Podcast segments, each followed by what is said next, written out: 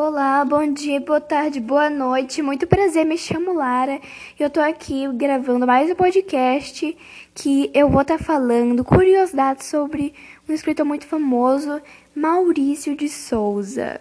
Então, eu vou falar algumas curiosidades sobre ele. Primeira curiosidade: Maurício Araújo de Souza é filho de dois poetas. Sua mãe, Petroninha Araújo de Souza, era poeta. Já seu pai, Antônio Maurício de Souza, era poeta e também barbeiro. O primeiro personagem criado por ele, é, chamado Capitão Picolé, foi elaborado quando Maurício tinha apenas 12 anos e ainda estava na escola. Terceira, é, terceira curiosidade. Ele começou a desenhar inicialmente para ajudar nas contas de casa. Nessa época, fazia cartazes e pôsteres. Quarta curiosidade. Antes de entrar para o mundo dos quadrinhos, ele foi jornalista policial é, na Folha da Manhã, atual Folha de São Paulo. Anos depois, em uma entrevista ao jornal, ele contou que tinha medo de ver sangue. Por isso, ele pedia aos fotógrafos que desenhassem a cena para ele pudesse escrever as matérias. Ah, e ele ilustrava as reportagens com desenhos. Você sabe, é, você sabe por que os personagens de Maurício não usam sapatos? Com exceção do Cebolinha?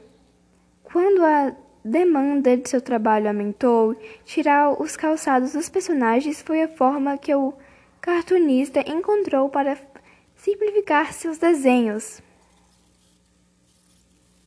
Ele é muito popular. Em aproximadamente 60 anos de carreira, Maurício já criou mais de é, 400 personagens, tem mais de um, um bilhão de revistas vendidas, é publicado em mais de é, 100 países e já foi até homenageado pela uma escola de samba. Maurício de Souza era amigo de Osamu Tezuka.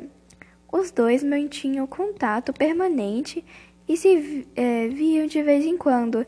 Eles tinham um projeto em que os personagens de ambos se misturavam em uma, história, é, em uma só história, mas com a morte de Osamu Tezuka em 1989, o projeto foi interrompido.